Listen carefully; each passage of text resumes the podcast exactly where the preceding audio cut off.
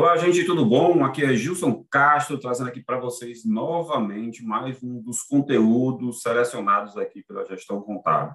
Sempre lembrando a você que os nossos conteúdos estão disponíveis nas principais plataformas de música e principalmente no Spotify, Amazon Music, né, Deezer e outras, aquelas que você mais gostar de, de, de usar, de consumir conteúdo digital. E nós estamos também no nosso canal do YouTube, né? Nosso canal do YouTube que os episódios de podcast são gravados né, e ficam disponibilizados lá também.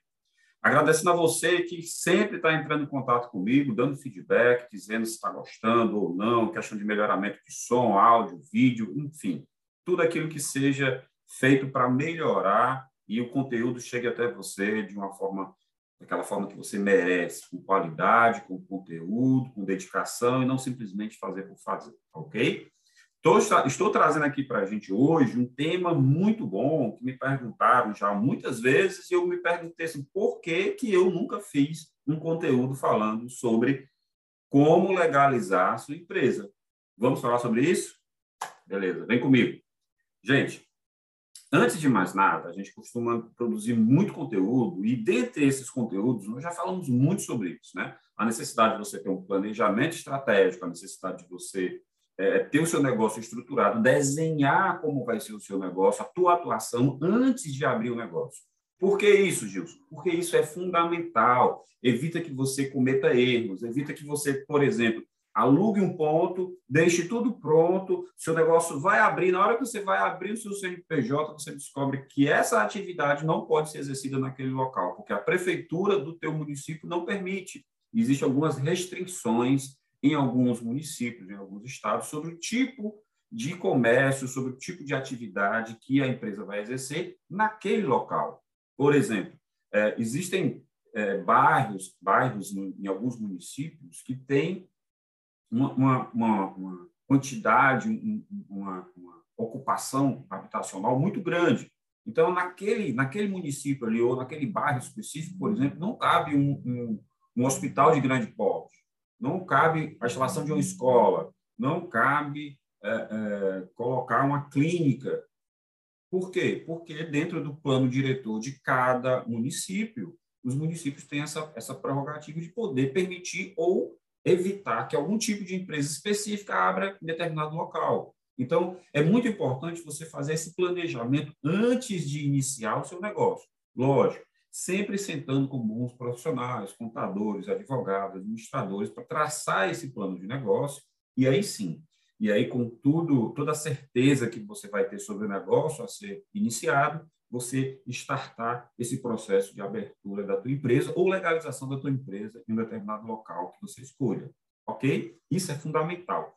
Antes de iniciar, planejar. Antes de iniciar, planejar e planejar com as pessoas certas, tá? Não deixe para acionar um contador no final do processo que você está planejando abrir sua empresa. Pelo contrário, tem que ser um dos primeiros a serem consultados, né? Isso mexe muito nesse quesito de planejamento, tá? Para a gente poder se organizar e organizar o seu negócio da melhor forma.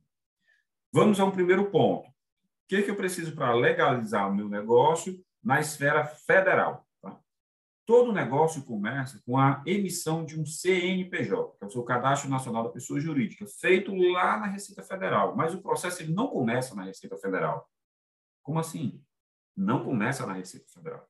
Ele vai começar ou num cartório ou em uma junta comercial, onde você vai legalizar o seu negócio. Você vai fazer um contrato social, dependendo do tipo de empresa que você vai abrir, e vai registrá-lo numa junta comercial ou num cartório. Tá? Por que isso? Porque é, o trâmite legal, o, esses órgãos que controlam as emissões de CNPJ junto à Receita Federal são exatamente esses dois. Se for uma sociedade civil, por exemplo, dois, três, quatro advogados se reúnem para fazer uma sociedade civil. Como é uma, uma sociedade que não é comercial, não tem atividade comercial, eu registro em um cartório e não numa junta comercial. Agora, eu vou abrir um restaurante, aí uma atividade comercial, que quem tem a prerrogativa de liberar ou não a constituição dessa empresa é uma junta comercial, ok? Então, tendo dúvidas sobre isso, aciona teu contador, teu advogado, que eles vão te esclarecer melhor.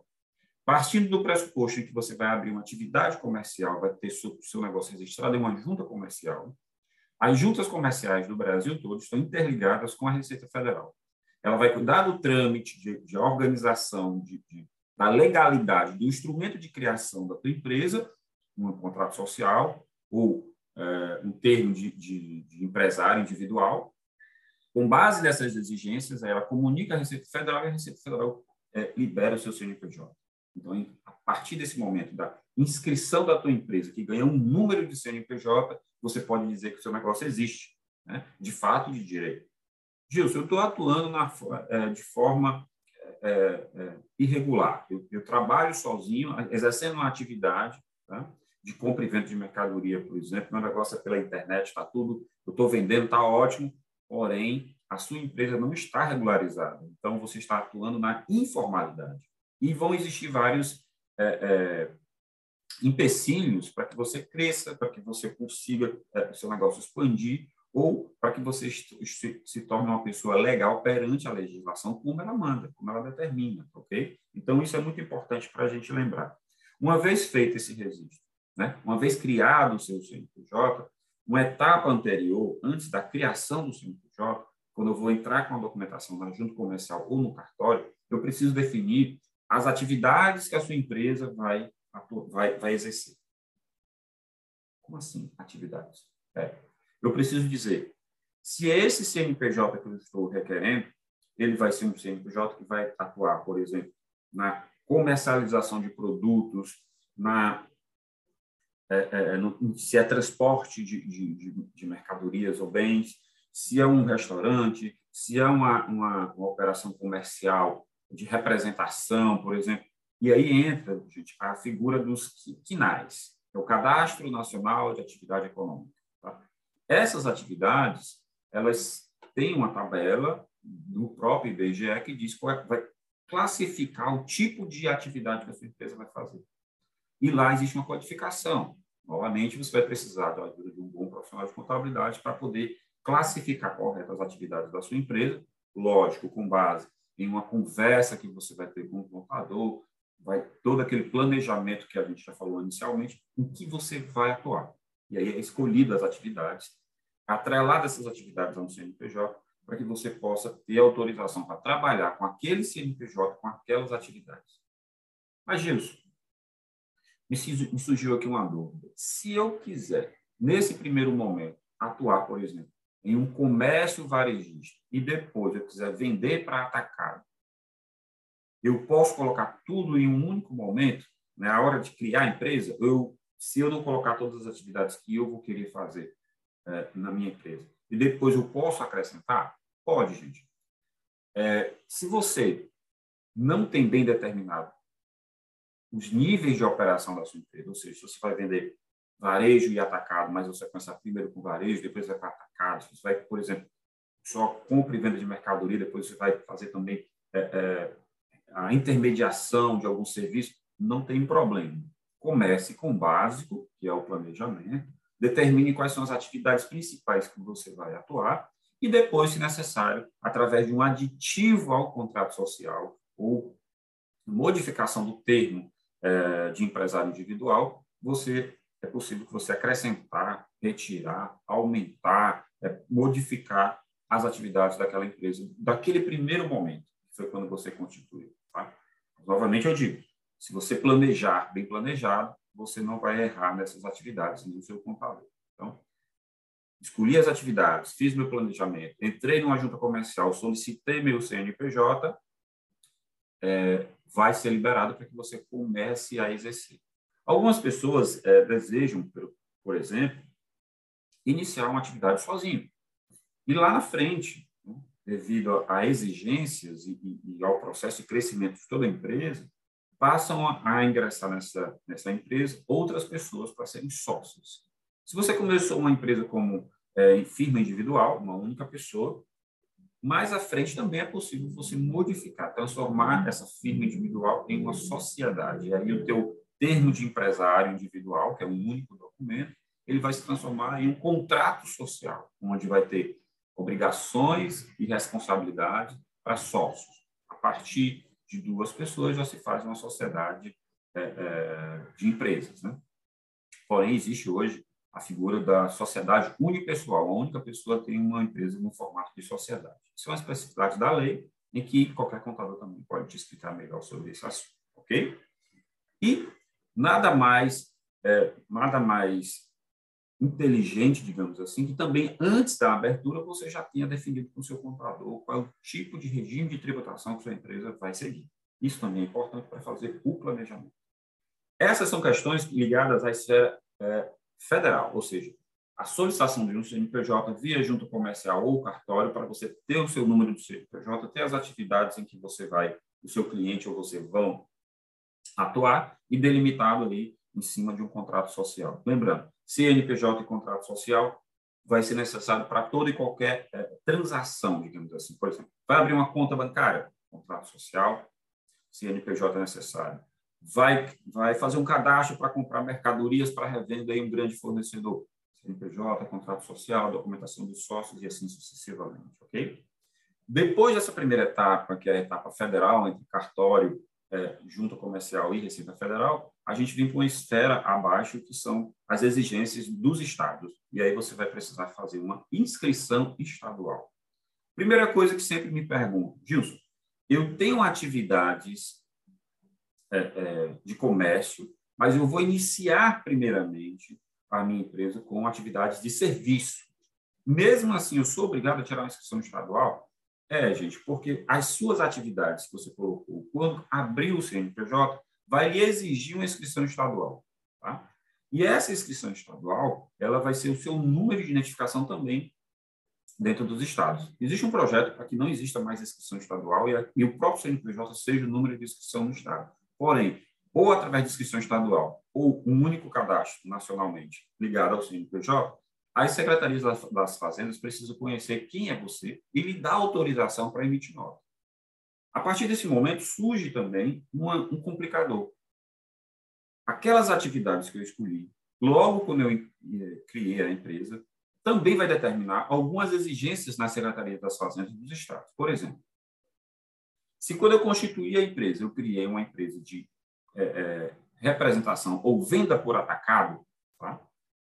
O meu, a, a, a Cefaz vai exigir a minha, a minha inscrição e permissão para emitir uma nota fiscal modelo A1, por exemplo, nota fiscal 1 eletrônica, uma nota grande, quando você faz alguma compra, é, compra, por exemplo, a televisão, alguma coisa, é a nota e a garantia ali para você.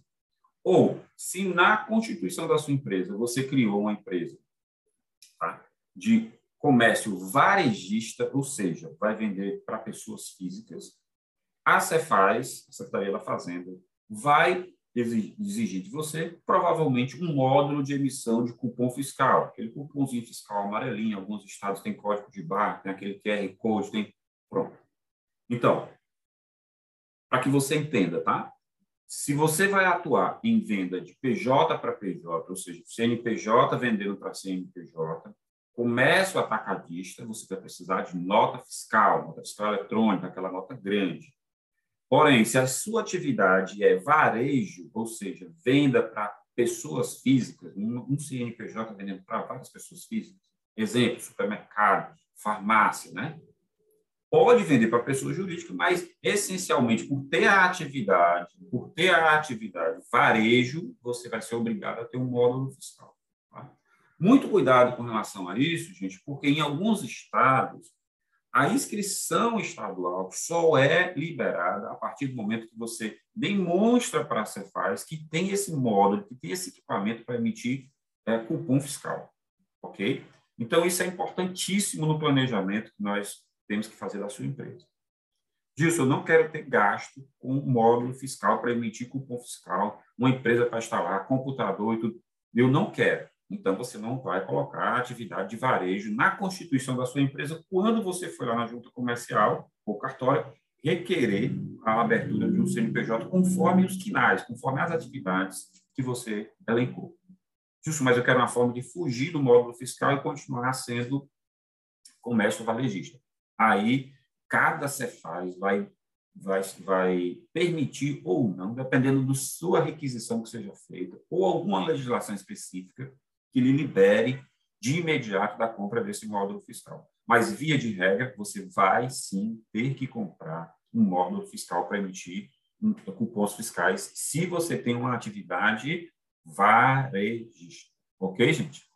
Outro ponto também importante, tá? E essencial, e nós já falamos também sobre, sobre isso aqui em outros conteúdos de podcast e também várias matérias que estão lá no nosso blog da questão contábil e vídeos no canal do YouTube, que é, é o entendimento sobre o regime de apuração de ICMS. Por quê? O ICMS é o principal é, é, tributo do Estado. Sempre que houver circulação de mercadoria, e atenção, circulação de mercadoria e não necessariamente venda de mercadoria, toda vida que uma mercadoria sair do ponto A para o ponto B, mesmo que não seja venda, vai ser incidência de ICMS. Como assim, Gilson? Se você tirar uma mercadoria de uma de uma matriz e levar até a filial, ou vice-versa, a mercadoria estava na filial e eu estou retornando para a matriz, se houve circulação, a saída de uma mercadoria de um ponto A para o ponto B, tem que ter uma nota fiscal. Não quer dizer que essa nota terá ICMS, mas ela tem que ter um documento fiscal. Nenhuma mercadoria, uma simples caneta, não pode transitar de um ponto A para um ponto B sem uma nota fiscal ou um cupom fiscal. Se isso ocorrer, ou seja, se a mercadoria transitar de um ponto A para um ponto B, mesmo que a mercadoria seja sua, seja minha essa mercadoria, saiu da matriz para a filial, saiu do depósito para uma matriz, saiu do depósito para uma filial, está voltando de uma filial para a minha matriz. Sempre que houver essa, essa, esse trânsito dessa mercadoria, nem que seja uma simples caneta, exige a nota fiscal. Não, gente, eu estou pegando aqui a minha cadeira que eu sento, estou mandando consertar existe uma nota fiscal de envio de mercadoria para conserto e o retorno da mercadoria para conserto. Tudo isso é exigência estadual. Os estados é que determinam as regras de cobrança ou não de ICMS, emissão ou não de nota fiscal. Ok, gente. Espero que vocês entendam essas exigências legais, que não são criadas por contadores, tá? são criadas pela legislação, e é a forma que o Estado tem né, é, de, de controlar essa circulação da mercadoria e saber se tem imposto ou não a pagar sobre essa circulação. Tá? Então, a inscrição estadual está muito ligada à venda de mercadoria ou atividades que são controladas pelo Estado, ok? E existe aí um tipo de venda que você precisa determinar lá na, na, na, na escolha dos quinais para compor o seu CNPJ, que é né, se eu vou exercer uma atividade de atacado, ou de varejo, se eu vou exercer uma atividade de serviço, atacado, varejo, representação, eu elencar todas, classificar isso através é, do Cadastro Nacional de Atividades e, com base nessas atividades, o Estado vai me exigir outras informações do tipo módulo fiscal para emitir cupom fiscal, inscrição estadual para poder ter a possibilidade de emitir é, notas fiscais e todo aquele trâmite que a a, as secretarias das fazendas dos estados exigem. Tá? Vamos por uma nova etapa, por exemplo, se a sua empresa for uma empresa prestadora de serviço. Tá? Então, você vai também precisar de uma inscrição municipal dada pela Secretaria de Finanças do seu município em que a sua empresa está instalada. Ok? Então, Falamos sobre o CNPJ, que tem a ver com a esfera federal, falamos sobre o ICMS, que tem a ver com a esfera abaixo, que é a esfera estadual, e agora vamos para uma outra esfera, que é a esfera municipal. Os municípios é que têm o poder de legislar e falar sobre a arrecadação de ISS, Imposto sobre Serviço. Vamos à seguinte situação, para você entender bem. Você acaba de colocar uma oficina é, mecânica com venda de peças de mercado de, de, de vendas de peças para automóveis. O que, que vai acontecer? Você vai precisar de duas inscrições. Na verdade, agora são três, né? Como a gente está falando aqui. O seu CNPJ, que é via junta Receita Federal, a sua inscrição estadual, que é no estado, que é para permitir você emitir nota tá? de venda de, de peças para automóvel. Você pode chegar num balcão, comprar uma peça e você mesmo levar para uma outra oficina ou você mesmo colocar no seu carro. E se eu exerço a atividade de prestação de serviço, ou seja, eu vendo a peça, mas também coloco a peça no seu carro, aí eu tenho uma empresa que é, é, exerce atividade comercial e a atividade de prestação de serviço. Eu vou precisar de inscrição estadual e, e, e permissão para emitir nota ou cupom fiscal na Cefaz, no Estado, E vou precisar ainda fazer um cadastro junto à prefeitura do meu município para ter a minha inscrição municipal, que é o número que me identifica junto à Secretaria da Fazenda daquele município, que a minha empresa está estabelecida. Ok? Fora isso, né, é, eu também vou precisar é, legalizar minha empresa em relação a algumas outras exigências que são feitas no município, do tipo alvará de funcionamento. Tá? Uma coisa é ter a inscrição, a outra coisa é ter um alvará. O alvará é que permite você estar de portas abertas, atendendo ao público. Se sua empresa está é, devidamente legalizada, você obedeceu a todos os critérios para poder abrir o seu negócio e o público ser atendido. Não, Gilson, eu não preciso disso não, porque eu vou trabalhar de forma online. As empresas que não têm né, é, ocupação de espaço físico, mesmo assim, é, todas elas precisam de alvará para poder fazer essa legalidade da empresa. Então, além de alvará de funcionamento, alguns municípios também exigem o alvará do Corpo de Bombeiros, para saber se a sua empresa, dimensionalmente, está de acordo com a legislação e não precisa de algum equipamento específico para prevenir e se precaver de incêndios, né? de, de, de, de, algum tipo de explosão, de algum que não corre risco, não, não só para você, como para a vizinhança. Então, é necessário também o, a liberação do alvará de funcionamento do Corpo dos Bombeiros. E ainda tem, dependendo da atividade que você vai exercer, alguns outros programas, alguns outros documentos que os municípios exigem. Por exemplo, falei aqui de oficina mecânica. Em alguns municípios é exigido, por exemplo, é, a comprovação do que é feito com o óleo, com o combustível que é retirado de alguns carros quando sofrem alguma manutenção. Esses óleos e combustíveis não podem ser simplesmente jogados no lixo, eles têm que ter uma coleta seletiva, têm que ter uma coleta, alguém que faça a coleta e a, o tratamento desse resíduo, óleo, é, combustível e algum outro, para que ele não seja jogado simplesmente na natureza. Então, existem algumas especificidades de acordo com a sua área de atuação, de acordo com o seu quinário, de acordo com a sua atividade que você vai ser, que você vai exercer. Por exemplo, é, bares e restaurantes, né? São necessários alguns programas específicos para dizer como é o manuseio da alimentação, quem faz, é, é, comprovação de limpeza de caixa d'água, destinação de resíduos sólidos, é, o tratamento que é dado para óleos que são usados na cozinha, é, testes de saúde do, do, pessoal que faz o manuseio e várias outras exigências, tá, gente?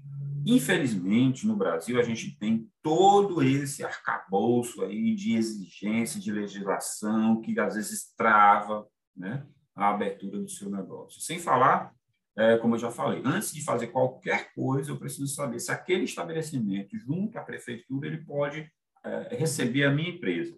Algumas empresas criam aí certidões de viabilidade, de, de, de, de permissões de abrir um negócio naquele determinado local.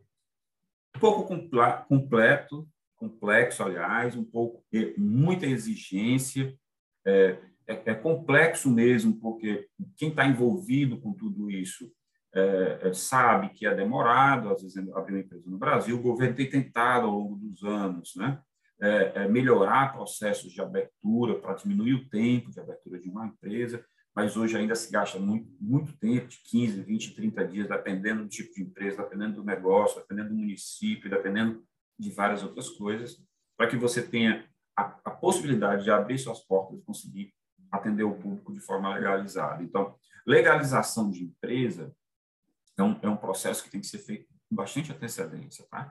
E tem alguns ritos de, de, do processo de abertura do negócio que levam tempo, tá? que levam muito tempo.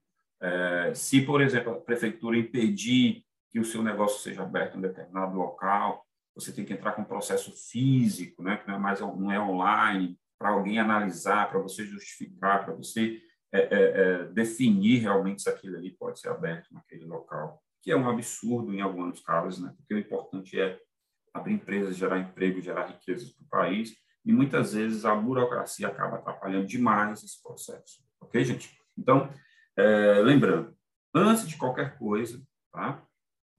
procure um contador, procure um, um advogado, procure um administrador, um, um economista, faça um planejamento é, do negócio a ser aberto, procure entender um pouco mais e aí, com base nesse planejamento, nessas, nessas atividades que você vai exercer, aí você faz o planejamento de abertura do negócio, legalização, para que depois você não seja penalizado com toda essa burocracia, com todas essas exigências que o governo faz de forma geral é, seja o governo federal, estadual ou municipal, para que o seu negócio venha a, a se concretizar e venha abrir as portas, ok?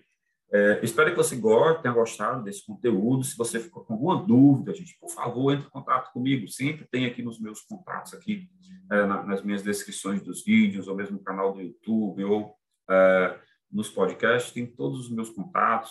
A gente tem o site da gestão contábil, o WhatsApp, canal do Telegram. Tá? Para você que quer participar do canal do Telegram, é totalmente gratuito, e bote sua dúvida lá, seu pedido de orientação, questionamentos, materiais que nós divulgamos para todo mundo, também no canal do Telegram. E a gente vai ficando por aqui, agradecendo a você. E se você gostou desse conteúdo, já manda aí, compartilha com alguém, né? apresenta aí a gestão contábil é, para essa pessoa que está necessitando de informação, pede para entrar em contato, que a gente vai ter o maior prazer de te atender, tirar tua dúvida e deixar você aí mais por dentro de todo esse processo que é você ser um empresário no Brasil. Eu vou ficando por aqui, aquele grande abraço, a gente se vê no próximo conteúdo e fiquem com Deus. Até mais, gente. Esse podcast chegou ao fim, gente, e ele é um oferecimento para você aqui da Gestão Contábil, a nossa empresa de contabilidade que pode atender qualquer empresa no Brasil todo. Nós queremos também te convidar para seguir e acompanhar os cursos oferecidos pela Level Treinamentos. A Level Treinamentos é uma empresa parceira que tem cursos voltados para administrativa e financeira que você pode tanto se especializar como treinar o seu pessoal em áreas afins, como contabilidade, setor pessoal, administração e outros, né? E se você gostou de toda essa parte visual, se você está acompanhando aí todas as nossas publicações nas redes sociais, nós também temos aqui uma grande parceria com a Insight Marketing Inteligente a Insight é que nos coloca nas redes sociais, nos faz crescer aí é, gradativamente e tudo esse conteúdo aqui tem um apoio dela, logicamente. Então, se você gostou, nos ajude aí com essas três empresas e nós nos vemos no próximo conteúdo. Até mais!